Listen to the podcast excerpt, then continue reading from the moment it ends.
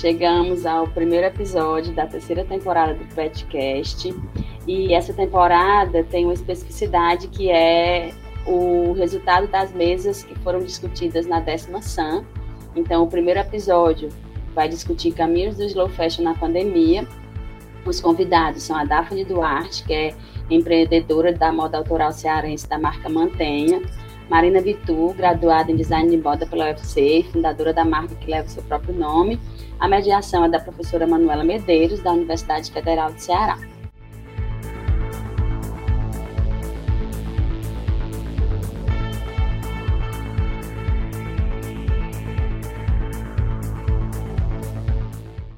Boa noite a todos, todas e todos. É com muita alegria que a gente abre oficialmente a décima semana acadêmica de moda. É esse evento que já se configurou como a nossa primeira semana de atividades do semestre, né, no curso de Design de Moda da UFC. Para quem está aqui que não me conhece, eu sou a professora Francisca Mendes, sou a tutora do Pet Moda já há nove anos. E espero que vocês curtam, aproveitem essa semana que a gente preparou com muito carinho durante um ano, apesar da pandemia. Né, esse ano a gente conseguiu é, estruturar o evento de uma forma mais parecida com o presencial. Né? Ano passado foi tudo muito atropelado, a vida do mundo inteiro, então a gente acabou fazendo só lives no Instagram. E aí, para dar a palavrinha, em nome da direção do Instituto de Cultura e Arte, eu queria convidar a nossa vice-diretora, professora doutora Araguaci Paixão Almeida Figueiras, antes de a gente iniciar os trabalhos. Com você, Ara. Boa noite a todas e todos. É um prazer enorme estar participando deste evento, a décima edição da Semana Acadêmica de Moda. Para mim é um prazer imenso, um evento que tem a cada ano se mostrado mais firme e mais forte na nossa área de moda. Parabéns aos realizadores, né, as pessoas que fazem parte do Pet Moda na pessoa da professora Francisca, coordenadora Jamor, né, do PET Moda da UFC, e para nós que estamos na direção do Instituto de Cultura e Arte, todo evento que é realizado pela nossa comunidade, para nossa comunidade e para os interessados que vivem na moda, que vivem no design, que vivem no design de moda, é um evento que traz discussões sobre o que nós desenvolvemos, o que os profissionais da área vêm desenvolvendo. Nós temos convidados maravilhosos. Espero que todos vocês acompanhem, participem, aproveitem todas as discussões, todos os convidados, cada um traz um olhar, uma vivência que vai nos acrescentar, que vai abrir nossos olhos para novas possibilidades, que de repente despertem para nossas novas atuações. Então, esta semana é dedicada, nós nem temos aula, né? Nós, uh, a equipe trabalha exatamente para trazer todos os professores, todos os alunos da universidade e fora da universidade para discutirmos sobre moda, sobre design, sobre design de moda, sobre a sociedade. E hoje nós trazemos uma discussão latente que é sobre os desafios né, no ensino em tempos de pandemia, os desafios na área de moda e na área do design. Então, nós que fazemos a diretoria do ICA, contamos com todos vocês para a nossa gestão. Sem vocês, nós não teríamos o que estar fazendo. Então, aproveitem, parabéns aos realizadores e fiquem aí com a organização e com os convidados e com os participantes. Não se limitem só a assistir. Quando tiverem as discussões, participem também, porque cada participação enriquece mais ainda o nosso evento. Parabéns, Francisca, todos os seus bolsistas e os estudantes que estão envolvidos. Tenham um excelente evento e muito obrigada por essa realização para toda a comunidade do Instituto Cultura e Arte. Boa noite. Obrigada, Ara. É, antes de passar a palavra para a Manu, eu quero só reforçar o convite para que vocês acompanhem as redes sociais do Pet Modo UFC, principalmente o Instagram. Lá estão todas as informações, todos os links que são gerados diariamente para todas as atividades da semana. Então a gente está só começando, né? Tem mesa redonda toda noite, tem cases à tarde, quinta e sexta, tem apresentações de GT na quarta, tem oficinas amanhã, né? Então a gente tem oficinas também quinta e sexta. Então a gente tem aí uma semana de muito conhecimento, de muita troca e de muita riqueza né, e que a gente espera contar com vocês exatamente nesse processo de produção do conhecimento. A Manu vai assumir os trabalhos a partir de agora, né? A cap da noite é a Manu, né? E aqui eu deixo mais uma vez o meu agradecimento aos meus lindos, maravilhosos bolsistas que fazem todo o trabalho da arte à divulgação, né? E estou aqui, né, com vocês até sexta. Um beijo grande. Manu, é com você. Boa noite a todos. Obrigada, Fran. Obrigada, Ará. É muita, com muita honra, né, que a gente vai estar tá nessa, nessa abertura da SAM com a nossa primeira mesa redonda. Como a Ara falou, o tema é os caminhos do slow fashion na pandemia. E hoje a gente conta com duas convidadas especiais, a Marina e a Daphne. A Marina, assim, eu tenho um imenso prazer em estar mediando essa banca, porque são duas pessoas que eu admiro e que eu acompanho desde muitos anos. Então, eu acompanho nos bastidores o que rola na vida profissional dessas duas. Então, é muito prazer que eu estou aqui hoje. É, a Marina, ela já trabalhou para grandes marcas, como a Namac, Água de Coco, e desde 2017 ela tem a sua própria marca, que é o próprio nome da Marina. E aí, de, de lá para cá, né, Marina, foram vários projetos que foram nascendo, que foram dando paus, outros que foram florescendo, e daqui a pouco você fala um pouco mais sobre isso. E a Daphne está é, tá com a sua. É, empreende, é empreendedora, né, com a Mantenha. E lá, como ela mesma fala, ela faz um pouco de tudo, né? Acho que todo mundo que é, um, que é pequeno e que está empreendendo faz um pouco de tudo. E é, elas hoje estão aqui para fazer essa troca com a gente. É, só para falar como é que vai, vai acontecer uh, o formato, né, as meninas vão falando um pouco a experiência delas e eu vou estar aqui com as mensagens em aberto. Então, quem quiser participar, fazer alguma pergunta, vão fazendo aqui no chat que eu vou anotando e aí eu vou perguntando para as meninas, tá certo? Para iniciar, eu gostaria de perguntar para as duas, e aí uma das duas começa, vocês decidem, é, de que forma o slow fashion está presente no negócio de vocês? Pode ser a Marina, que está aí com a câmera, estou vendo primeiro. Pode. Gente, primeiramente, boa noite. É um prazer vir falar com vocês. Sou cria da UFC, né? Me formei em 2011. É, desde então, estou no mercado. Já fiz um trabalho voltado para várias marcas do Ceará. É, antes de tudo, sou muito grata a todo esse time que eu estou tendo é, oportunidade de fazer troca de novos professores, esses rostinhos mais novos que entraram agora na faculdade, eu não tive a oportunidade de conhecer, mas que bom que eu estou aqui para compartilhar um pouco é, da minha experiência com vocês. É, desde então é, que eu, eu iniciei o meu primeiro projeto é, de empreendedorismo ainda na faculdade, é, fui aprendendo que muita coisa eu precisava ainda ter experiência e tal, fui mudando e amadurecendo muito como eu gostaria de atuar como designer no mercado, né? Então, assim, fui precisando aprender com as marcas que eu fui trabalhando, aquilo que eu gostaria de repetir, aquilo que eu não gostaria de repetir, quais formatos de negócio eu, eu desejaria é, criar, né? E aí, desde então, em 2017, depois de um período fazendo algumas roupas sob encomenda, é, eu criava algumas peças que contavam um pouco a história de cada cliente, né? Eu usava sempre é, é, o slogan, digamos assim, de roupas com história, porque eu achava muito interessante isso de da roupa ter um significado, sabe? De você não descartar ela porque você fez uso dela num momento importante, memorável, você passou a roupa de geração em, geração, de geração em geração e não descartou nesse movimento do fast fashion.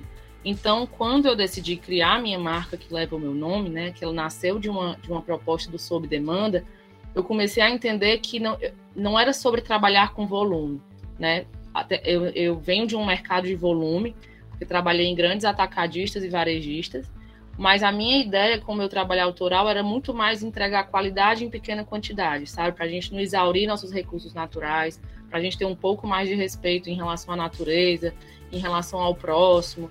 Então, assim, eu, o caminho do slow fashion ele se deu no meu trabalho através da, da produção em pequena escala, né, com um produto um pouco mais cuidadoso, no sentido de que é, as oficinas que eu trabalho são oficinas que elas é, fazem de uma forma muito mais artesanal, sem ser em linha de produção. Então, aquele minuto delas tem um valor diferente. E eu acho importante nós, como designers, termos esse, esse entendimento sobre a, a, a, é, a remuneração do, né, do profissional que faz parte da cadeia. No mercado, vocês vão ver um pouco é, daqui a alguns anos, a gente acaba vendo situações que a gente não concorda muito, né? Pessoas que trabalham horas e horas diárias e não são remuneradas de forma justa. Então, o slow fashion ele se deu muito em torno desses meus ideais, em torno da moda, né? E esse meu desejo de fazer um trabalho que fosse transformador para a nossa comunidade, né? Que ele fosse sustentável socioeconomicamente e ambientalmente. Acho que é isso. Daphne? Oi, gente, boa noite. Estão me escutando direitinho? É... Bom, também venho da UFC, me formei na UFC. Agora eu sou péssima com data, gente, eu não lembro o ano que eu me formei. Mas a Mantém, ela nasceu dentro da UFC. A Manu, inclusive, foi minha orientadora. E ela nasceu, ela no papel, ela é uma marca de slow fashion, né? Eu tentei trazer uh, todos os conceitos do slow fashion. E na prática, eu fui adaptando à minha realidade, ao que eu tinha de recursos, ao que eu conseguia, porque a gente não consegue aplicar todo o conceito é, a, a fio, né? Assim. Mas durante esse tempo, assim, a minha experiência foi da vivência dentro da mantenha. Eu fui aprendendo muita coisa também com costureira, com modelista. Foi esse caminhar, assim, dentro da mantenha que eu fui adquirindo experiência. E a minha experiência maior também foi agora durante a quarentena, né? Em que tudo se voltou para tudo se fechou mais na minha pessoa no sentido de fazer muita coisa, né? Eu não tava eu comecei a fazer a modelagem, eu comecei a fazer o corte, eu comecei de tudo um pouco, como eu falei, e a pirar um pouco também com toda essa vivência. E nesse tempo, desde a faculdade até, né, desde o TCC, do surgimento dela dentro do TCC, e até eu perceber que é, a realidade, a prática não era aquilo, o ideal que eu tinha pensado no papel, é, a gente vai, eu fui levando muita chibatada, assim, sabe? De Tipo, não, eu tenho que largar um pouco o ideal e dentro, né, ir adaptando a essa realidade, ao que, enfim, ao que eu consigo e não me cobrar tanto, né, de estar tá me encaixando naquilo que eu coloquei como ideal, encaixando a marca nisso. E já na, antes eu fazia de uma forma que eu produzia um certo estoque, né? E aí durante a pandemia eu voltei ao coisa de, a, a forma de fazer por, por demanda, né? A pessoa me encomendava e eu fazia, que foi uma forma de deixar continuar a marca continuar existindo sem que dentro da incerteza que estava toda. Eu acho que é isso. Estou um pouco nervosa. eu vou fazer uma pergunta para Marina. É, Marina, eu falo muito de ti nas aulas, né? Então eu tenho que dar os créditos.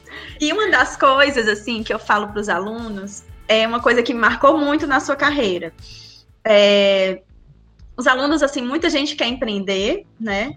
Inclusive, a gente tem hoje disciplina é, que é PP1 e PP2, que, que fazem esses projetos de empreendedorismo, e muita gente é, quer ir para esse lado do slow. E a maior ansiedade, assim, geral de todos os alunos é saber, assim, gosta de muita coisa, alguns gostam de muita coisa, como focar, né? Como qual desses projetos escolher, a angústia de recusar vários, né? Porque ah, eu vou escolher esse, mas eu também amo muito esse. E aí que eu, aí que entra a Marina na história. Eu sempre falo, gente, é, se, qual é o, o, o, desses projetos, qual que você consegue viabilizar com mais facilidade hoje? É esse. Isso não quer dizer que você daqui a pouco não possa a, dar uma pausa nesse, nesse projeto e começar um outro. Isso hoje em dia, assim, eu acho que na minha formação tinha muito essa coisa assim de, ah, escolha, tenha um foco. E hoje eu acho que os segmentos, assim, eles estão mais fluidos. Você pode, enquanto artista, né, se permitir entrar num projeto, test se testar ali é, evoluir, né, mudar um pouco. E aí entra a Marina, porque ela, eu acho que logo quando, quando você começou nesse, no, empreender a sua marca, né, você tinha uma proposta de produzir, é, e aí você fazia babado coletivo, é, como é? Aquelas feiras criativas, eu esqueci o nome. Sim, fazia. Eu acho que é babado mesmo, né? E aí ela tava é. bombando assim, todo mundo amando, amando as roupas dela, inclusive eu, na época eu pedi algumas coisas e tal. E aí, do nada, eu seguindo a Marina, ela colocou um textão, né, que é típico da Marina. E aí o textão falava, eu acho que é muito que eu acredito, né? Ela falava, se despedia da Mar, se despedia assim, ela dizia que era uma, uma pausa ela dizia assim: olha, gente, eu vou dar uma pausa. Não sei se você, você com certeza vai lembrar e você vai falar um pouquinho sobre isso. Eu vou dar uma pausa nesse projeto para iniciar um outro, né? Não sei, aí você deixa ao final uma carta aberta, né, para os seus consumidores, admiradores, que no final você diz assim: eu não sei se esse projeto vai voltar ou não, mas foi muito bacana enquanto durou e agora eu vou me permitir um outro projeto e tal. E eu achei aquilo assim de uma de uma maturidade, é muito que eu acredito assim, de você é, produzir, viver o momento e se permitir também, né, dizer assim, olha, vou dar uma pausa nesse projeto, vou começar um outro que está me movendo mais, que eu estou mais empolgada, de repente surgiu uma outra oportunidade melhor e abraça, né? São as emergências que surgem e a gente acolhe. E aí eu queria, Marina, que você falasse um pouquinho sobre isso, até para esses alunos que ficam ansiosos em decidir entre um projeto e outro. Como é que foi essa sua trajetória, sabe? É, desde quando foi é, sair de um mercado, né? Porque a Marina ela vinha de, de, de ela vinha numa ascensão assim de mercado muito grande, porque ela teve uma visibilidade grande na Namac, depois foi para água de coco. Primeiro, acho que o, o grande o grande dilema assim de decisão foi abrir mão desse mercado para se aventurar no empreendedorismo, né? Que a gente sabe que não é fácil, que é muito incerto. Você tinha um salário já certo e você trocou pra, por algo incerto. Então, primeiro essa primeira mudança e depois essas transformações que foram ocorrendo, né? E, e como se deu isso? Até dando assim um conselho para quem também está começando. Claro. Então, mano, a Manu se refere, gente, a um projeto que foi uma marca que eu abri em 2013 com um grupo um, um casal de um, grupo de amigos. E aí tinha uma proposta muito bacana na época, assim, de ter uma imagem de moda mais legal, enfim. É, eu sempre é, tive uma certa facilidade de criar coisas, assim, criar novas marcas, criar um projeto de branding que fosse que fosse bem amarrado, assim. Eu, é, eu sempre me, me identifiquei muito com isso. E aí, com o próprio tempo, assim, o amadurecimento, você vai vendo que determinados projetos eles eles estão estão indo por um caminho que parece que vai dar certo e outros não. E eu acho que é nesse momento que a gente tem que ser inteligente, deixar um pouco a vaidade de lado, o ego, porque eu acho que a nossa área ela traz muito isso, ela traz muito da glamorização do, do que a gente faz. E a gente sabe que na prática não é sobre glamour, é sobre esforço, é sobre abrir mão de muita coisa. É, muita gente vai olhar para você e vai dizer, ai, trabalha com moda, que chique. Não é chique. A gente passa o dia no centro, no Montese, no ônibus, na costureira. É muito é um trabalho de construção que ele é tão simples quanto qualquer outro, né? E eu acho que é nessa simplicidade que a gente precisa cada vez mais se encontrar. Eu acho até que muitos dos problemas que a nossa área tem, ela vem dessa, vou usar o termo ridicularização, mas não é ridicularização. É, é de ver no, o nosso segmento como algo superficial, quando na verdade ele é uma atividade é, é, é tão séria quanto muitas outras. E aí eu, é, eu comecei esse projeto que se chamava Forest. Era uma marca que depois ela virou até alvo de estudo de alguns alunos da UFC, eu achava o máximo. E aí é, eu passei alguns anos tentando, sabe? Tentando mesmo, não vou dizer que conseguindo, não. E eu sempre estive no mercado, assim, nessa época eu estava começando na Água de Coco, porque eu sempre, é, falando sobre empreendedorismo, um dos meus, um dos meus erros mais recorrentes era começar um negócio sem um projeto de fato de negócio. Eu tinha um projeto de brand, mas eu não tinha um projeto de negócio.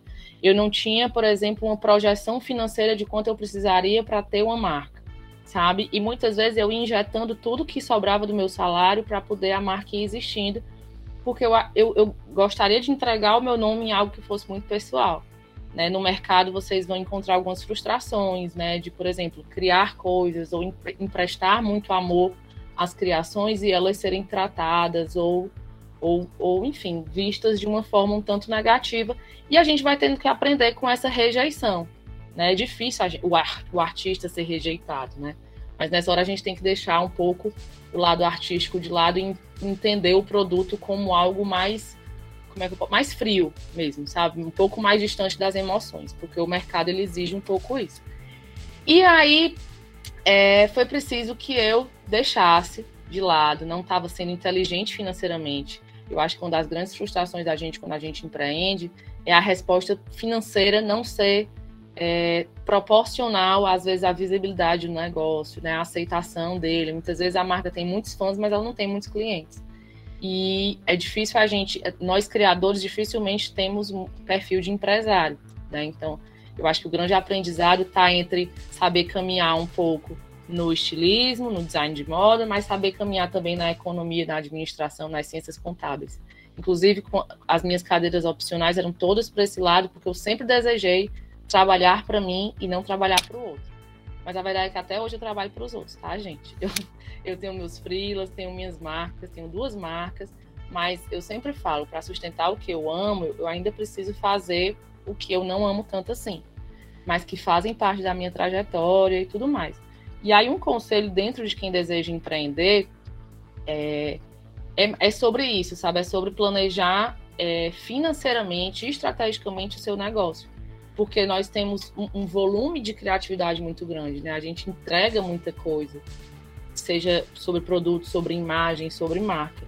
Mas encontrar o equilíbrio e a chave daquilo ser o nosso ganha-pão, aí é que está a, a grande dificuldade, né? Eu sou uma ótima criadora, mas eu sou uma péssima vendedora. E hoje, com 31 anos, eu reconheço essas falhas e vejo que ter hoje uma sócia, duas sócias que conseguem fazer o que eu não sou boa, é a grande chave para tudo acontecer. Tipo, eu, quando eu ia atender cliente, eu lembro todo mundo dizia assim, não, não vai não. Porque eu olhava às vezes para a pessoa e dizia assim, mas tu precisa mesmo dessa roupa, tu não tem uma parecida. Aí todo mundo assim, mulher, é para vender, cala a boca. Né? E aí, assim, eu tenho essa dificuldade de fazer o meu negócio vender. Eu, eu, eu amo explicar, eu amo dizer a história de cada peça, como ela foi construída, mas as minhas habilidades, elas são outras, assim, elas não são para tentar empurrar, digamos assim, um produto goela abaixo de um cliente. E eu acho também que esse é um conselho, sabe? Identifique o que é o seu forte, não tente forçar aquilo que não é e encontre pessoas confiáveis a quem, a quem entregar isso, sabe? Porque realmente ter um negócio é uma soma, sabe? Você sozinho, você vai até um certo ponto. E também, assim, esperar que as coisas de fato aconteçam, sabe? Às vezes você está empreendendo há 10 anos e parece que tem dias que você pensa assim, de novo, gente, mas cadê a hora que dá certo? não era agora não. E aí, tá hora, é preciso ter essa paciência, né? As nossas gerações, a minha, a de vocês, elas são muito imediatistas e, e um negócio, ele, ele tem uma construção. Claro que a gente vê, por exemplo, é, pessoas nas redes sociais que têm uma trajetória de sucesso que, que tem 30 dias ali. Né? Tipo assim, em 30 dias elas bombaram e estão milionárias. Mas na vida real não é bem assim, né? Assim, no, no mercado a gente precisa ter solidez, a gente precisa subir os degraus aos poucos, porque se a gente sobe muito ligeiro, a gente mais fácil acho que cai, sabe? Eu acho que eu me estiquei aqui na, no, no, papo, mas eu acho que eu quis falar um pouco de tudo. Tá ótimo. Daphne, eu queria te perguntar sobre, assim, a gente, quando a gente produz em pequena escala, a gente precisa diluir né, os custos em quantidade menor de peças, né? Eu acho que esse é o grande desafio de quem, de quem é pequeno, porque a gente paga uma modelagem, né? O mesmo preço que uma pessoa que vai pagar, vai fazer aquela, aquela vai fazer uma tiragem enorme daquela modelagem, enquanto que quem produz pouco vai fazer menos, então automaticamente o custo de produção para quem produz poucas peças é muito alto. Como que você lida com esse desafio? E como você consegue agregar valor aos seus produtos para ter essa escala assim de produção pequena, pagando justo a quem está quem está na linha de frente produtiva e ao mesmo tempo chegando no preço é, competitivo para o mercado. Como é que é essa, esse desafio no dia a dia? Manu, que pergunta.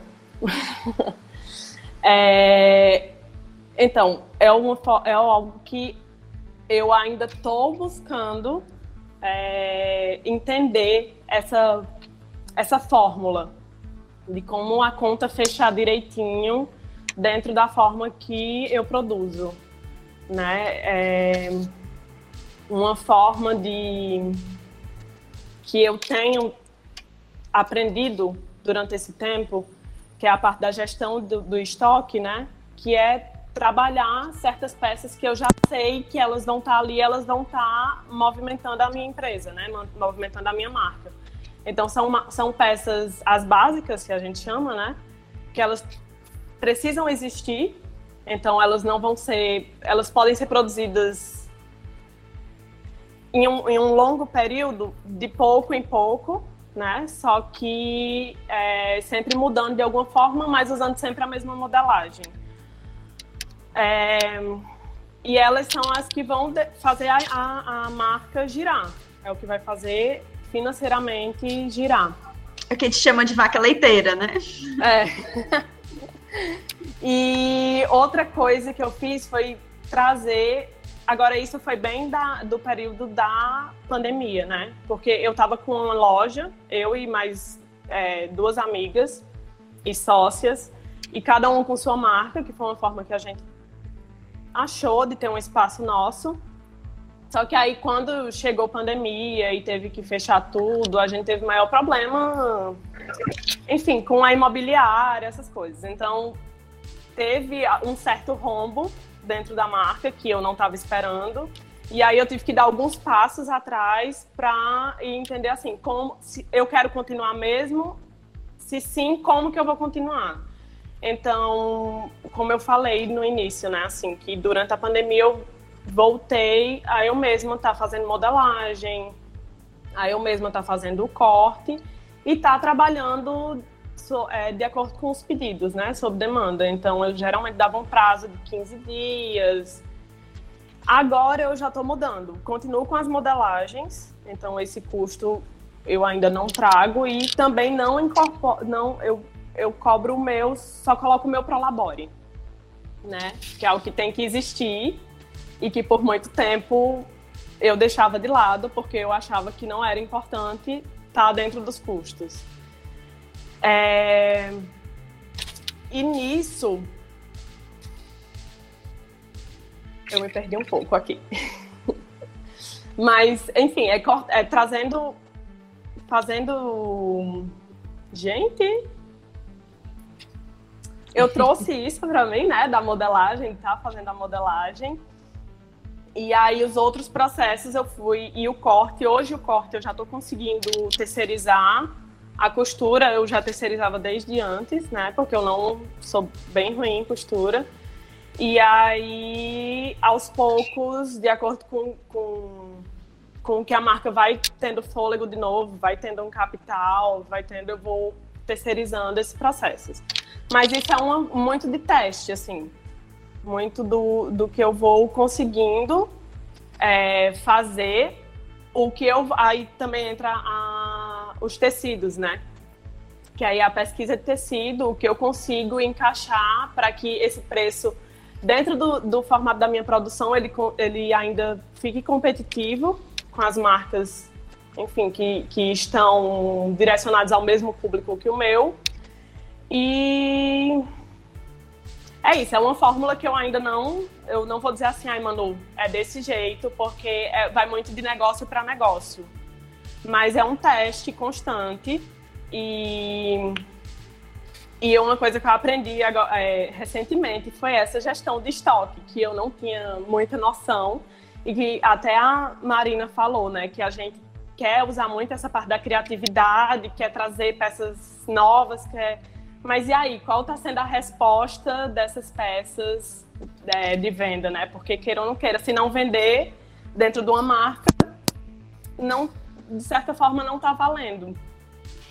E aí tem que estar tá sempre equilibrando isso, trazendo um pé do mercado, um pé de realidade e um pé na criatividade. E aí a gente vai, com o tempo, acho que cada marca vai, vai encontrando a sua fórmula de funcionar, né? E como fica melhor e mais viável. Sara, quer fazer alguma pergunta? Na verdade, eu quero fazer um monte. é, a primeira pergunta que eu tenho é se você acredita que hoje em dia é melhor saber um pouco de tudo para abrir uma marca. Tipo, um pouco de costura, um pouco de modelagem, um pouco de financeiro, um pouco de tudo, sabe? Tá, eu posso responder? Pode. Sara, eu acho que é, é, é, sempre bom você ter uma noção de tudo. Eu acho que nesse ponto a academia ela tem um, um papel fundamental. Assim. Eu acho que nos primeiros e segundos semestres, a minha turma toda se perguntava muito, ah, mas o que, que tem a ver? A gente está vendo psicossociologia, é, antropologia, várias áreas. E aí a gente vai começando a entender que a moda ela vem de, de algo maior e vai né, se estreitando, como, enquanto fenômeno social, enfim, e cultural e tudo mais. E aí eu acho que é importante você ter uma boa noção de tudo, sabe? A própria universidade vai proporcionar isso para você e as suas vivências também. Tiveram empregos em que eu estive muito mais próximo do marketing do que exatamente do estilo, em outros eu estive mais próximo do planejamento do que é, do que da produção. Eu, eu acho que é muito bom, assim, antes de empreender, você fazer parte de uma confecção, sabe? Você saber como acontece uma empresa de verdade. É, nem que para isso você você, assim, se sacrifique um pouco. Eu acho que pelo aprendizado rola você se oferecer para estagiar, para ser mais um observador, porque esse conhecimento ele não tem preço, sabe? E ele é fundamental para tudo na sua vida atuando nessa, nessa nossa área. E assim, eu só fui me sentir um pouco capaz de empreender quando eu já tinha passado por umas duas empresas. E aí, ainda assim, eu não sabia de tudo, né? Porque o mercado vai mudando e tudo mais. Então, eu diria que é importante você saber um pouco de tudo, você saber acionar pessoas. A gente tem hoje uma coisa que é muito importante, que são as redes sociais e a internet. Quando eu cursava o UFC, eu não conhecia nenhum estilista, sabe? Eu não conseguia trocar ideia com ninguém, eu não sabia como era o mercado. Quando eu cursava o UFC, não, tinha nem, não existia nem Pinterest, gente. A gente, tipo, os nossos trabalhos eles eram feitos com algumas revistas que eram do acervo da universidade, ficavam lá na sala da modelagem. Então, assim, hoje vocês têm uma capacidade, assim, uma, uma gama de possibilidades, uma abrangência de, de referências para pesquisar, para trocar ideia, sabe? Para ir atrás disso, que é muito rica. Mas eu diria assim, saiba um pouco de tudo, mas entenda onde você é o melhor e procure pessoas para se associar que saibam tocar as outras áreas sabe? Gente, só uma coisa. É... Pode falar.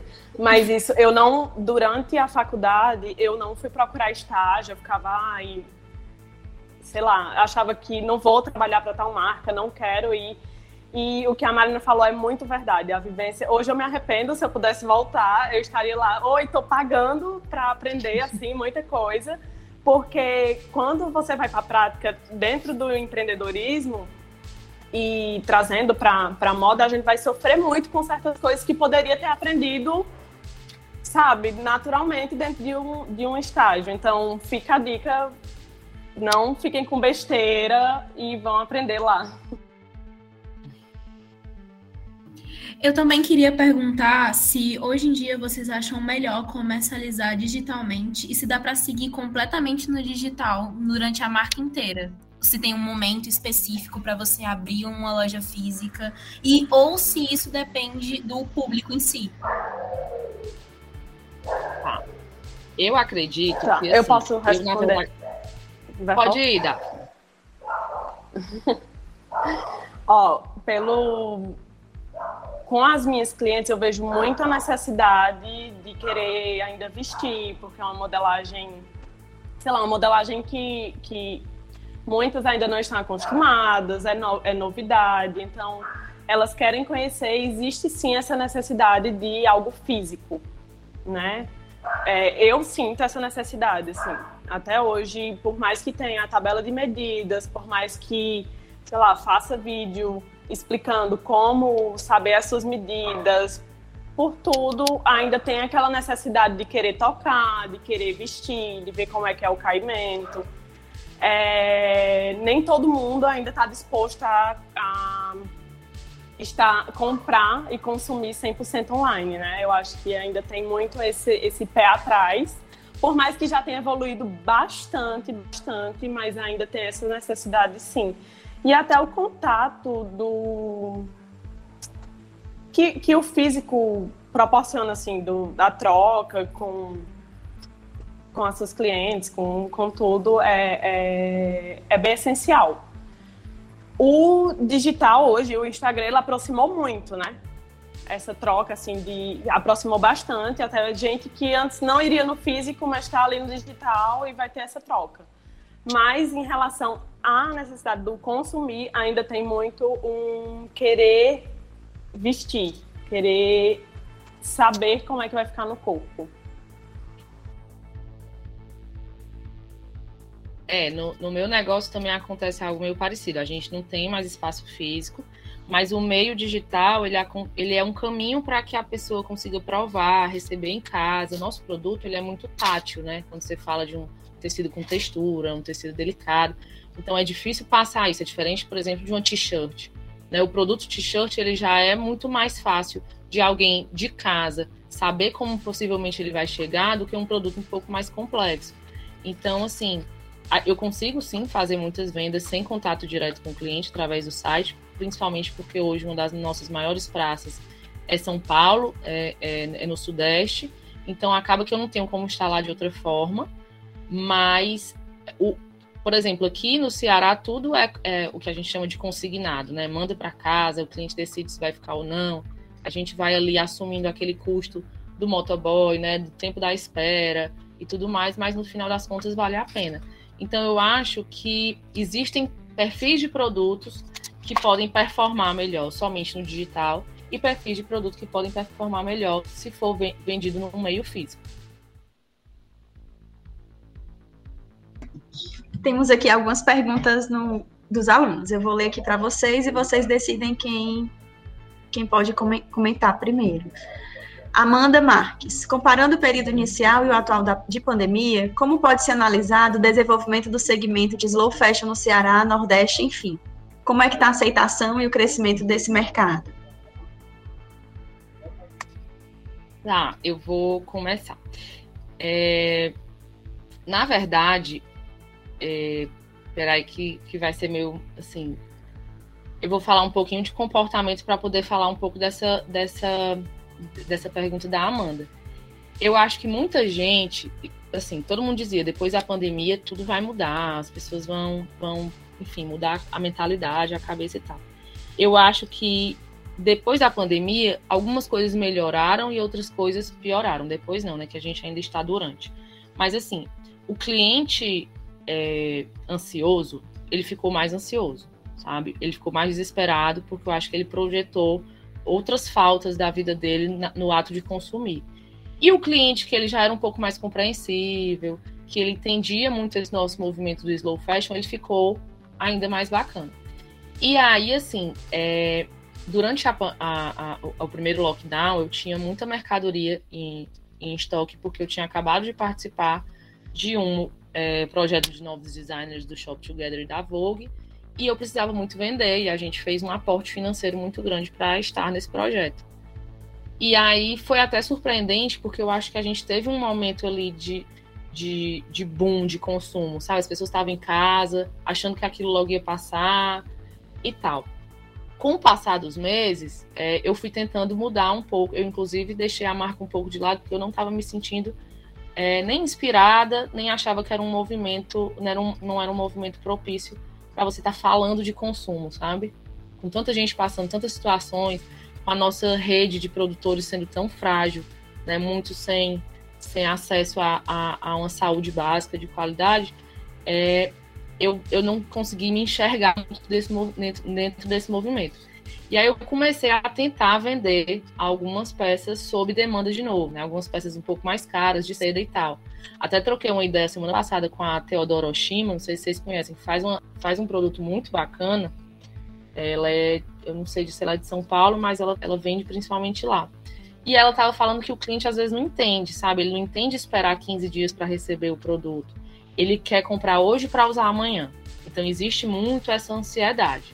Né? Eu acredito que um perfil de clientes passou a aceitar e, e, e, e, facilitou o crescimento no segmento, desse segmento do slow fashion, mas o outro perfil de cliente ele continuou sendo do fast fashion, sendo da liquidação, sendo do compro hoje para usar amanhã, né? Porque houve um, um aumento da ansiedade geral, assim.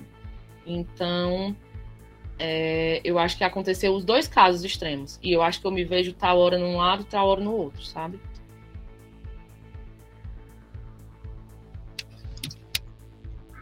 Quer falar alguma coisa, Daphne? Eu posso ir para outra pergunta. Pode ir para outra pergunta. Pronto. O Breno Guedes, para Marina. Marina, primeiramente, preciso nem falar da minha admiração. Qual a sensação de ver teu trabalho ser reconhecido, representando muito bem nossa cultura cearense, a ponto de chegar na Vogue? Como foi esse teu caminho até chegar aí? E aí ele complementa, e por que você decidiu carregar essa nossa bagagem cultural como um diferencial do seu produto? Uhum. Obrigada, Breno. É, como eu disse para vocês, tipo, é muito mais perrengue do que qualquer outra coisa. Então, assim, ter chegado em determinados meios de comunicação, né, é, é, é muito. Na verdade, é representativo, mas não é a grande verdade, né? Então, assim, eu não fico muito envaidecida porque eu sei que ainda é muito trabalho a se fazer e que a realidade do nosso segmento é muita relação mesmo e muita, enfim, muita casa de cultureira e é isso que é feito a nossa área. É, mais um dos motivos que eu, eu, eu achei interessante carregar esses nossos saberes culturais, né, além de fazer parte da minha história, né, da, da minha ancestralidade, né, do interior do Ceará e tal, sempre me incomodou muito é, ver que o nosso que existia um, um, preconceito muito grande. Né? A gente sabe que o eixo Rio São Paulo, Minas, eles conseguem ali é, concentrar mais a, a, a, moda brasileira, né?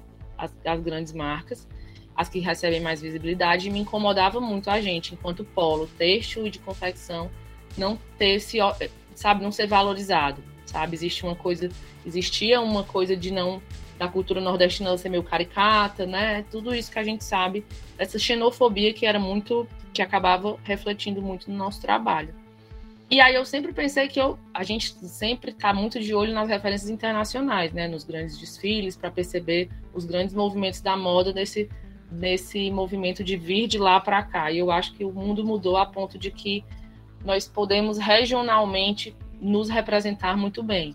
Então é muito mais fácil falar de algo que me, me cabe, né? A gente tem tantos saberes aqui, a gente tem tantos, tantas tipologias de bordado, né? De, de, de rendas, de trabalhos manuais, e por que não, sabe? Por que não? Enquanto o papel de designer, não trabalhar junto desses grupos, encontrar nossos forma, novos formatos, né? Juntos ali construir novos shapes, né, a partir do saber deles, que pertence a eles, e a partir da minha visão de fora daquilo. E aí a ideia sempre foi essa, né, levar o que o nosso Ceará tem de melhor, o nosso Nordeste, a ponto da gente ser é, bem reconhecido fora. E, assim, é, é um movimento, eu acho que cada um de nós tem um pouco essa, essa responsabilidade, né? Eu vivi muito isso nos cinco anos que eu passei na Água de Coco. A gente ia para os desfiles no São Paulo Fashion Week e tal, existia uma forma de tratar diferente, sabe? Por exemplo, a marca da, sei lá, o desfile da Osclen, ele tinha um, um movimento em torno dos próprios profissionais que faziam, enquanto que uma marca nordestina, o pessoal às vezes dava uma, uma escanteada. E, e sempre me incomodou muito isso, sabe? E eu acho que uma vez eu li um texto sobre a nossa construção de, da, da identidade da moda brasileira. O quanto nós éramos polo, mas o quanto a gente tinha uma, tinha uma identidade que não era muito fácil de entender. E eu acho que exatamente porque a gente sempre procurou isso muito fora. Nosso olhar sempre teve muito voltado para fora. E a partir do momento que a gente olha para dentro, aceita essa nossa diversidade cultural e sabe usar o que a gente tem de, de recursos mesmo, de conhecimento, né, de práticas e tal, a gente consegue fortalecer esse movimento da moda brasileira.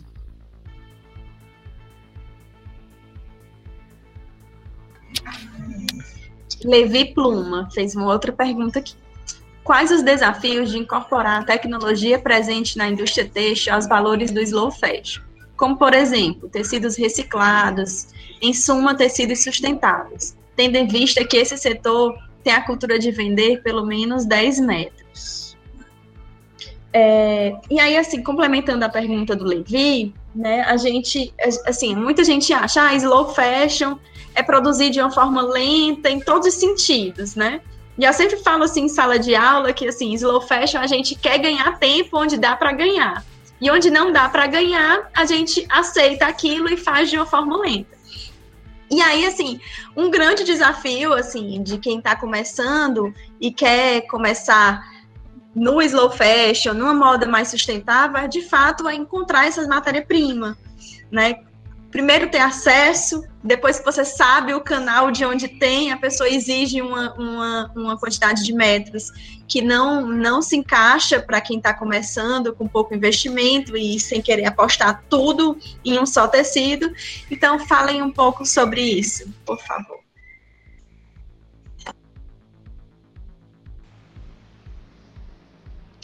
Manu, essa foi minha grande dificuldade, exatamente a matéria-prima bem, bem no início até agora, né? E foi uma coisa que eu abri mão, assim. Eu não vou dizer, ah, eu procuro tecidos que são reciclados ou tecidos. Não. Eu procuro o que eu consigo dentro, porque eu preciso, a, a, o funcionamento da marca precisa ser sustentável, porque não adianta de nada eu querer trabalhar com certos tecidos e aí é, o meu produto final, né, o preço do meu produto final não está acessível também ao público que eu quero atingir. E aí a marca ela não se torna sustentável. Então, por isso é, depende como eu vou aplicar essa parte do, do, slow fashion dentro da minha realidade. Então, o que que eu escolhi? Eu escolhi estar tá pagando a quem trabalha comigo bem, então tá remunerando bem. O tecido não foi minha prioridade. É, então, a, como já que o tecido não foi minha prioridade, no lugar de descartar, como eu vou aproveitar essas sobras? Como eu vou, né? Eu vou fazer, tipo, todas as minhas sobras elas viram mimos para as clientes. Então, vai junto com o pedido, vai uma bolsinha, vai uma sacolinha, vai tudo. E é uma coisa que agrada também as pessoas. E é, tem uma coisa até que eu escutei agora eu não vou lembrar o nome da marca, mas foi uma marca grande que elas viram que, que no caminhar delas, as pessoas não estavam é, se importando muito com. Ah, esse produto é sustentável. Ah, legal. Mas o que vai fazer a pessoa comprar é, é, é o, a beleza e o gostar daquilo. Então, o sustentável é só um a mais, é só um, um, um algo que vai agregar mas que ele não vai ser o diferencial, ele não vai fazer com que a pessoa escolha, a grande maioria, na verdade, né? Escolha aquele produto porque ele é sustentável, porque ele tem um tecido que é sustentável. Isso vai ser só um, algo a mais é, no processo todo. Então, elas tentaram adaptar isso, né? Assim, tipo, o quanto que eu consigo ser sustentável dentro do, é, dentro do, do que eu consigo, de matéria-prima e de tudo, e, e, e, foi algo que eu aprendi também, né? Com a prática, assim, como que eu vou conseguir ser sustentável? Eu vou parar tudo? Eu vou deixar que minha marca deixe de existir porque eu não consigo comprar determinado, né, determinado tecido, matéria-prima? Como que eu vou fazer? E aí são escolhas, né? Empreender, principalmente, qualquer negócio, é escolha constante e diária. É, e é isso. É como que. Eu queria. Ah. ah. Não, pronto. Eu, eu, queria acrescentar uma coisa que, assim, da, o que a Daphne falou é muito real, assim, nem sempre a gente vai conseguir ter tudo, né? Por exemplo, a minha marca ela tem um trabalho forte e complicado que precisa ser feito em tecidos sintéticos, né? Que muitas vezes não são os mais sustentáveis. E aí, mas ao mesmo tempo, eu consigo saber que ali eu estou abastecendo de serviços a minha oficina de plissado, que carrega essa técnica manual há muitos anos e que sustenta tantas famílias, sabe? Então, assim, é muito importante a gente ver onde é possível e onde não é. E antigamente, assim, há alguns anos, os tecidos é, que eram reciclados, né, que os fios eram de reuso, enfim, eles tinham um aspecto um pouco difícil, assim, de ser entendido pelo cliente. Muitos eram rústicos demais, sabe? Muitos, nem, um cliente, nem todos os clientes entenderiam. E hoje, assim, depois de tantos anos isso sendo é, mais entendido como necessário, a gente já tem muitos tecidos com aspectos diversos, assim, até brilhosos, que foram feitos é, é, é com técnicas de reciclagem e tal. E aí, é, só reforçando para o Levi, Levi até hoje, assim, eu não compro 50, 50 metros de tecido, sabe? É, as minhas quantidades são bem pouquinhas, mas aí eu quero tipo, eu acho que um conselho que pode ficar é assim, seja aquele, aquele estilista insistente, sabe? Chegue para o fornecedor, pro, pro, pro representante, e aí tenta que ele, sei lá, às vezes eles conseguem até comprar no próprio, na, no próprio CNPJ da representação deles, mas assim, mostra que tua marca ela é relevante para que a fábrica consiga se adaptar. Porque eu posso dizer que assim a gente vai conseguindo algumas algumas, algumas exceções, sabe? Tem muitos fabricantes que eu consigo comprar 5 metros, 10 metros. Claro que você não vai ter poder de barganha como quem compra volume. Mas eles vão entender que o seu trabalho tem tanto valor quanto de uma marca grande. Porque muitas vezes a sua verdade, a sua história é muito mais interessante. Então dá sim para você ir insistindo, se encaixando e tudo mais.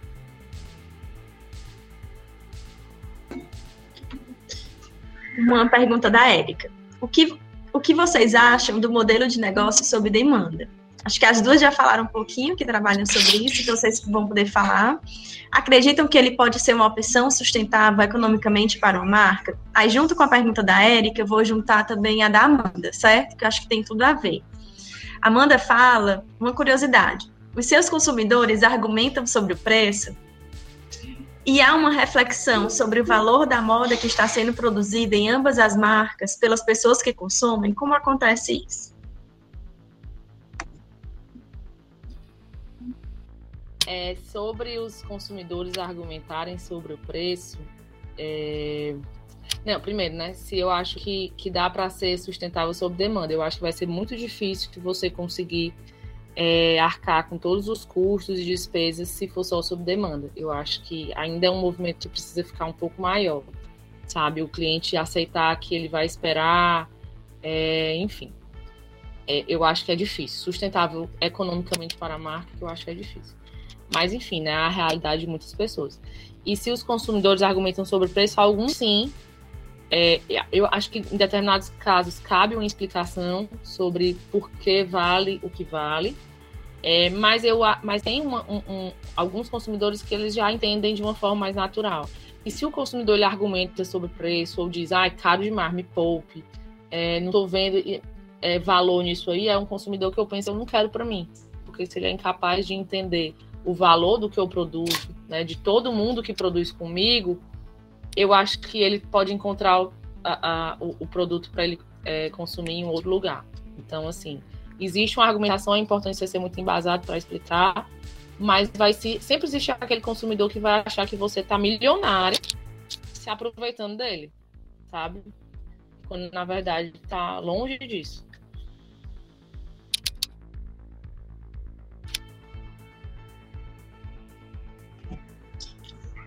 Daphne? Quer falar Oi. um pouquinho sobre sua experiência aí, que você falou que na pandemia ficou produzindo por demanda? Por demanda, pronto. É, eu acho também que é bem possível sustentar um negócio a longo prazo por demanda. Foi algo que foi uma necessidade bem pontual, né, para de alguma forma eu, enfim, o meu negócio ele se recuperar um pouco. É, a não ser que você faça, tipo, porque o, o, o, o, valor do produto e o custo em si ia ser muito alto, né? Então, a não ser que você consiga repassar a um valor bastante alto e ache um público para isso, né? Mas, é, na realidade, assim, do, de ser um, um produto mais acessível, não. É, em relação ao preço, sim, já, já fui questionada, mas só que eu tento trabalhar essa comunicação, e aí o Instagram ajudou bastante isso, que é mostrar todo o, o, o processo que é feito, né? E tá mostrando o, os bastidores, está mostrando todo, realmente todo o processo de produção daquele produto e tá explicando. Eu acho que é ter uma comunicação aberta, né? Tem gente que às vezes vem questionar porque realmente é uma curiosidade, então aí você vai explicar e aí a partir daquele momento é, a pessoa passa a entender e passa até a defender, né? É, o, o, seu produto. Mas isso é, é uma forma de diálogo, né? Tem gente que realmente não não vai entender e é como a Marina disse, é, a gente larga mão desse cliente, ou que nunca foi nem cliente, mas dessa pessoa, porque se ela está insistindo em algo que é, vai desvalorizar o seu trabalho, não é para estar tá nem ali. Acho que eu posso complementar um pouquinho, né? Eu acho que essa questão da demanda depende muito do segmento, né? É, se é viável economicamente, depende muito do segmento e do momento que o mercado está passando. Eu acredito que na Daphne, na, na pandemia, é, eu não sei se vocês passaram por isso, mas várias oficinas entraram em contato comigo. Manu, tem alguma coisa para produzir? Consegue trabalho para mim? Eu tô sem nada, né? Porque essas oficinas elas ficaram em casa e elas tinham potencial de produzir, mas não tinha nada para ser produzido. Então, assim, quando, quando a, a mão de obra, né, está muito disponível, você encontra quem, quem, quem costure uma peça para você, entendeu?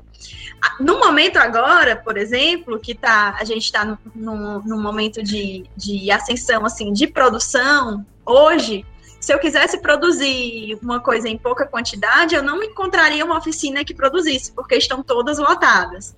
Então eu acredito que depende muito disso e assim moda é algo coletivo. Não adianta eu querer fazer algo se eu não tiver quem aposte naquela ideia junto comigo, né? Então assim, é, para eu produzir, se eu tivesse um negócio, eu disse assim, eu vou produzir só por demanda, né? Eu teria que, que conscientizar uma equipe, né, que acreditasse nesse modelo de negócio para na hora que eu conseguisse é, a encomenda, né, a pessoa topasse produzir, passar na frente de outros clientes para poder conseguir me entregar e eu, entre... e eu honrar com aquele pedido que me foi feito. Então, assim, você tem que montar uma estrutura para viabilizar isso, né? Porque assim, não adianta, ah, tem, tem demanda para isso, tem pessoas que gostariam de consumir, encomendar algo para receber. Mas existe quem, parceiros que topem essa sua ideia, né? Isso é uma questão aí, assim, nessa produção por demanda, eu acredito que, que seja mais viável é, produto de valor agregado, porque assim, as oficinas elas são muito especializadas. Então, assim, tem oficinas que fazem vestidos mais elaborados, de festa, que fazem pouca quantidade, às vezes é só uma, uma ou duas pessoas que trabalham lá, então elas fazem esses, essas peças mais, mais caras e mais demoradas, tipo ateliê. Tem oficinas que não fazem dessa forma. Então, assim, você tem que encontrar parceiros. E eu acho que uma coisa, algo que seria viável seria essa coisa mais de festa, com um valor mais agregado. Talvez essa roupa do dia a dia, assim, que, que seja escalonável, talvez por demanda seria muito complicado. Até industrialmente, né, quando a gente fala assim, ah, trabalhei na maresia, lá a gente produzia, assim, é, eles, eles trabalham no esquema de pedido. Mas, assim, quando eu entrei lá, eu achei que o pedido, né, você não tinha erro, que, as que a empresa só ia produzir se vendesse, né, por demanda. E não é bem assim.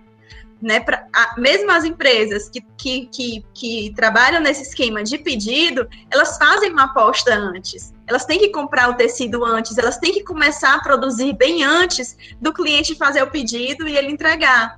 Então, assim, é, tem que ver como é que você viabiliza isso, monta uma equipe, mas assim, eu, eu Manuela, acho que seria mais viável para coisas, ocasiões mais especiais. Essa roupa do dia a dia, você começar a cortar, costurar para entregar é, por demanda, eu acho bem mais complicado. Teria que ser esse esquema de você apostar, sabe? Eu vou apostar inicialmente uma quantidade mínima. E à medida que eu ver que está tendo uma saída, eu produzo mais. Mas aí tem um risco de que hoje os nossos fornecedores trabalham muito com importação, então até você compra um tecido hoje, se você receber uma encomenda daqui a 10 dias, pode ser que esse tecido não exista mais. Então, você, de certa forma, tem que apostar com antecedência naquilo. Então, tem que pensar. São muitos fatores envolvidos que eu acho que deve, tem que ser pensado com muita cautela e muito planejamento. E tem, tem uma coisa também que chega um momento que começa a ser cansativo, né? Porque você não tem só, só aquela parte do, do cortar de levar para a costureira, de tudo. Tem todo, toda uma empresa para você estar tá gerindo. Quem empreende, né? Quem é eu, eu empreendedora, tem toda uma empresa para você estar tá gerindo que chega um momento que começa a ser cansativo. E aí já não dá. Né, tem que aí tem entra é legal isso da, que a Manu falou de fazer um pequeno estoque de já, já ir testando é, e vendo a aceitação do, do que você está produzindo. Breno Guedes, as questões ambientais estão mais em pauta que nunca, devido a tudo que sabemos. Enxergo isso como uma demanda geral que também perpassa a moda. Como vocês se veem, para além do slow, nessa realidade nos próximos meses, anos? Aí a Isis também faz uma pergunta é, pegando o gancho da pergunta do Breno, vocês acham que haverão mudanças ou novos movimentos acontecendo em relação à moda, ao slow fashion nesse pós-pandemia? Por exemplo, talvez as pessoas sintam ainda mais vontade da compra presencial por estarem tanto exaustas do virtual, ou valorizem mais o sustentável, enfim. Eu acho que haverá mudanças, assim, a gente já sente essas, essas mudanças, mas eu acho que é como eu acredito muito no que eu falei um pouco antes. Assim, quem, quem tinha entendido que consumir poderia ser um pouco mais, um ato um pouco mais raro, eu acho que vai continuar pensando assim, tá pensando um pouco mais assim. E quem já consumia de uma forma um pouco exagerada, tá, vai consumir, está consumindo de uma forma um pouco mais exagerada. A gente já vê isso é, no movimento das confecções, né? Os tecidos já estão esgotando, a, a, já tem uns meses né? Já mostra que as confecções elas estão apostando muito nessa volta do, do, do, consumidor com tudo, querendo viver o final do ano, e aí entra toda uma questão, né? Muito de, de enfim, da, da, da responsabilidade de cada um de entender um futuro de uma forma é, muito pessoal, né? Assim, mas é, eu acho sim que a gente vai ter um boom, me preocupa um pouco o nosso cenário é, sociopolítico, porque muitas vezes acreditar que a gente pode consumir não significa que a gente vai ter poder aquisitivo para tal, né? E eu acho que a gente está vendo muito, a gente está vivendo um momento complicado financeiramente, economicamente no país, e eu não sei quando a gente consegue recuperar isso, né? Pensando numa projeção, e a gente sabe que isso impacta muito em quem trabalha com comércio. Né? Então já se sente os aumentos dos preços do mercantil, da gasolina, Daqui a pouco isso, isso já está, na verdade, incidindo sobre o preço de todas as matérias-primas e da roupa.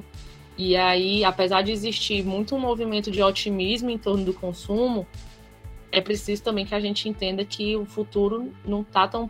Eu, pelo menos, não enxergo de uma forma tão otimista economicamente no nosso país. Mas vamos acreditar que né, vai dar tudo certo. Não, essa hashtag, essa hashtag não, mas enfim, vamos acreditar que a gente tem tempos melhores. E, enfim.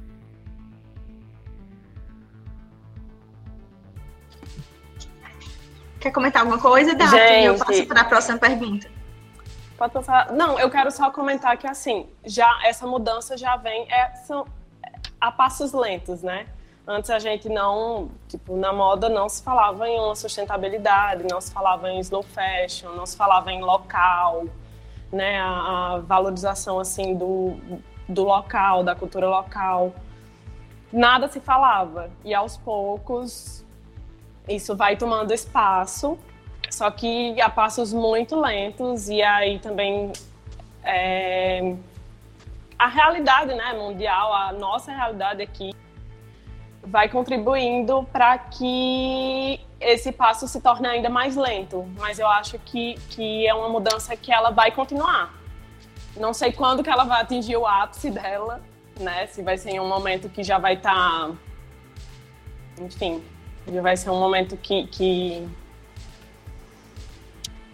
Ai, gente, já vai ser um momento que já vai ser tarde demais. Espero que não, né? Porque a gente tá bem nisso, mas que vai, que vai vir. Eu já penso assim que já sou bem otimista nessa parte.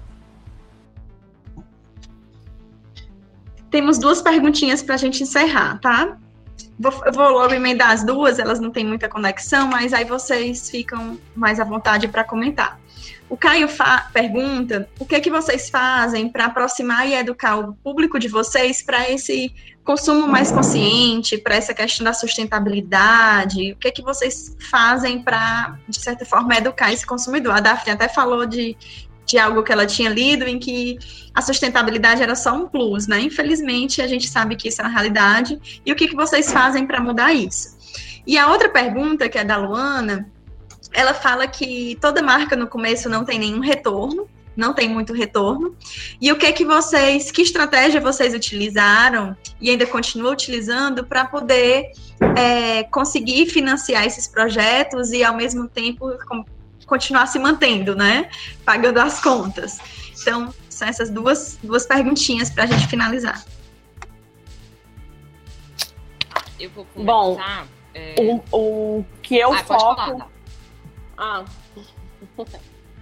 o que eu foco mais e eu trago desde o início da mantenha é a forma de você usar uma peça várias, de várias, várias vezes de várias formas diferentes, né? Que é, uma peça ela pode assumir várias, uh, várias formas e nisso não, não precisar estar sempre aquela mesma cansada, assim, né? Que a gente cansa de certa em algum ponto dela e que é normal repetir, que é que tá ok repetir, mas como repetir também para não ficar cansativo, né? Eu, eu trago muito isso dentro das peças. É... Eu não lembro da outra pergunta. Sobre o começo, não ser, não ser rentável da Luana, a pergunta da Luana, que no começo a marca não, tra tá. não traz muito retorno financeiro. E como saber se, se eu devo persistir, devo mudar, qual é esse limite, se está valendo a pena, ou se é só o começo, quanto eu vou continuar, enfim. Bom, o quanto vai continuar, acho que vai depender de você.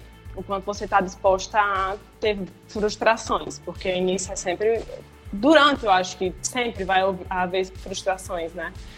Mas uma coisa que na época me ajudou muito, que eu comecei a manter, foram as, as feiras colaborativas, né?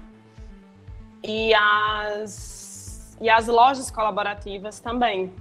Porque aí já alguma outra marca que existe ali chama, né? E a pessoa acaba conhecendo a sua, tanto nas feiras como na loja. Hoje a gente tem influencer, mas aí é, um, é algo que deve ser bem estudado, né? Qual a influencer que vai dar certo com a sua marca, que ela vai combinar e que não vai ficar distoante, assim, para quem está vendo. E tem também o, as formas de você estar tá patrocinando, né? E aí vai depender também de quanto você tem para investir nisso ou se não tem. É... Mas hoje as feiras já estão voltando, né? Eu, eu acho bem interessante. Pode ser um pouco, às vezes eu acho o valor um pouco. Uh, um pouco desleal com quem está começando, porque é um valor alto, assim, para quem está começando, mas é algo a se investir para você estar tá sendo conhecido, né? E o virtual abriu muito espaço para facilitar isso.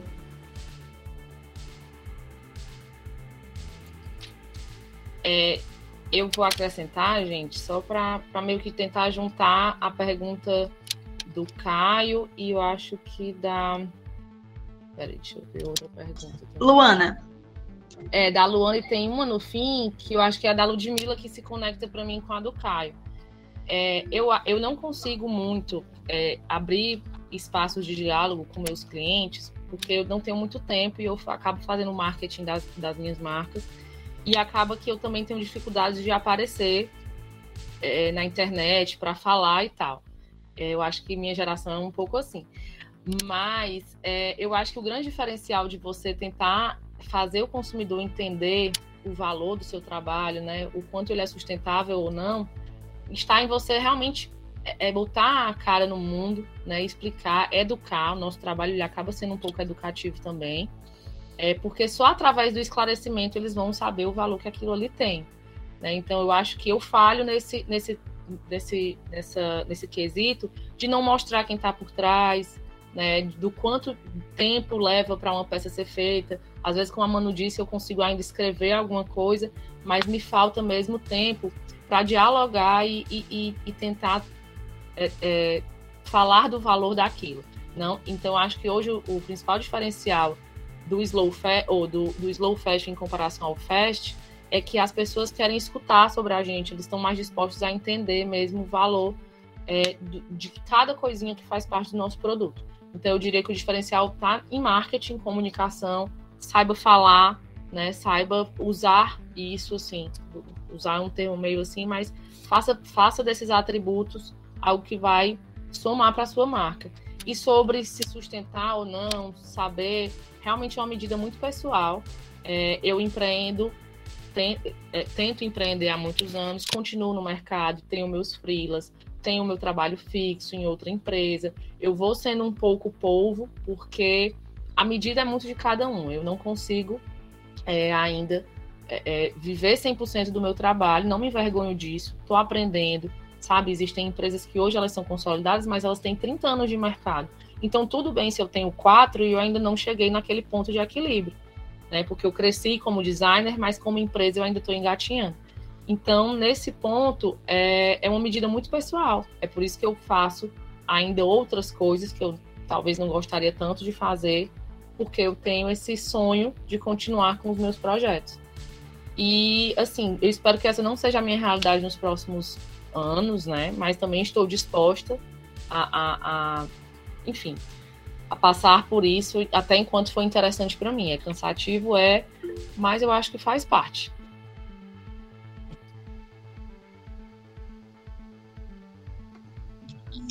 Pode falar, Martinha.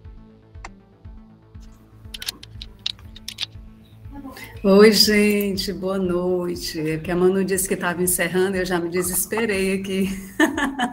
que eu queria muito parabenizar e saudar a Marina e a Daphne e dizer, gente, que, nossa, eu estou encantada com a fala de vocês, porque é, vocês trouxeram o segmento Slow Fashion a partir dessa perspectiva, né, de um choque de realidade. Então, eu queria agradecer muito a fala de vocês. Eu acho que foi um super aprendizado a quem ficou, a quem é, ficou aqui até o final, né, para tirar um pouco dessa mística, né, vocês trouxeram mesmo é, o segmento para o pé no chão e dizer, olha, é possível, né? As pessoas que me conhecem em sala de aula sabem que eu levanto bastante a bandeira do slow, mas é muito importante que venha alguém que está no mercado e que diga, olha, é assim, a gente sofre, né? A gente dá a cara a tapa, mas é isso. Eu acho assim que é, é muito rico esse momento de troca que vocês trouxeram. Então, eu queria agradecer, tá? Por essas falas é, fiquei encantada com a, as falas da Marina, a fala da Daphne, principalmente quando elas dizem o seguinte: olha, é impossível colocar todo o conceito, mas a gente adapta, né? Foi o que a, da, a Daphne falou. E toda essa humildade da Marina, Marina, eu já era apaixonada por você, mas agora eu amo você. Porque, nossa, né? É muita humildade, é, muito, é muita realidade, sabe? Então, assim, as pessoas precisam disso, né? Precisam desse choque de realidade, mas que também impulsiona, né? Porque ajuda a sonhar, ajuda a dizer assim, olha, ela consegue, mostra a dificuldade, mostra a vida real, tá? Então eu queria aproveitar essa oportunidade para agradecer pelas falas de vocês e agradecer também à equipe, né, do PET, que foi uma super escolha, né, de trazer vocês para abrir esse momento é, como alguém que fala muito sobre o slow fashion em sala de aula, eu me sinto contemplada, tá? Com o testemunho de vocês, mas também é, com o fato de vocês serem pessoas da casa, né, da UFC, e estarem aqui trazendo, retribuindo, né, com toda essa humildade, com toda essa realidade, foi fantástico, está sendo, tá? Então, eu não queria só desperdiçar essa oportunidade de agradecer vocês. Muito, muito grata por esse momento.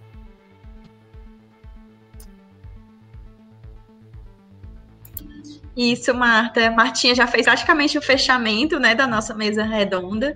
E eu quero também agradecer as duas, né? São, são ex-alunas colegas e pessoas que a gente admira demais. A gente está sempre falando de vocês na faculdade, comentando, né? E é muito gratificante, como a Martinha falou, a gente vê é, o quanto a formação né, que vocês, vocês tiveram dentro da universidade, a gente vê hoje na fala de vocês, né, de ser pé no chão, da Marina não ter nada de, de deslumbramento, né, de, de, de chegar aqui e dizer como, como realmente acontece, Daphne também.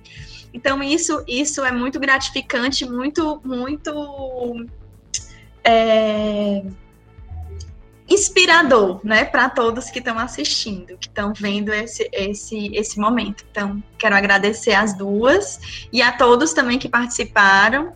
Foram quase 100 pessoas aqui, né, que entraram e não saíram. Então, assim, isso mostra é, o poder de vocês, né? Assim, o quanto a fala de vocês foi importante, foi foi inspiradora, que as pessoas continuaram até o fim. Então, agradeço demais a todos e principalmente ao PET pela organização do evento, a Fran,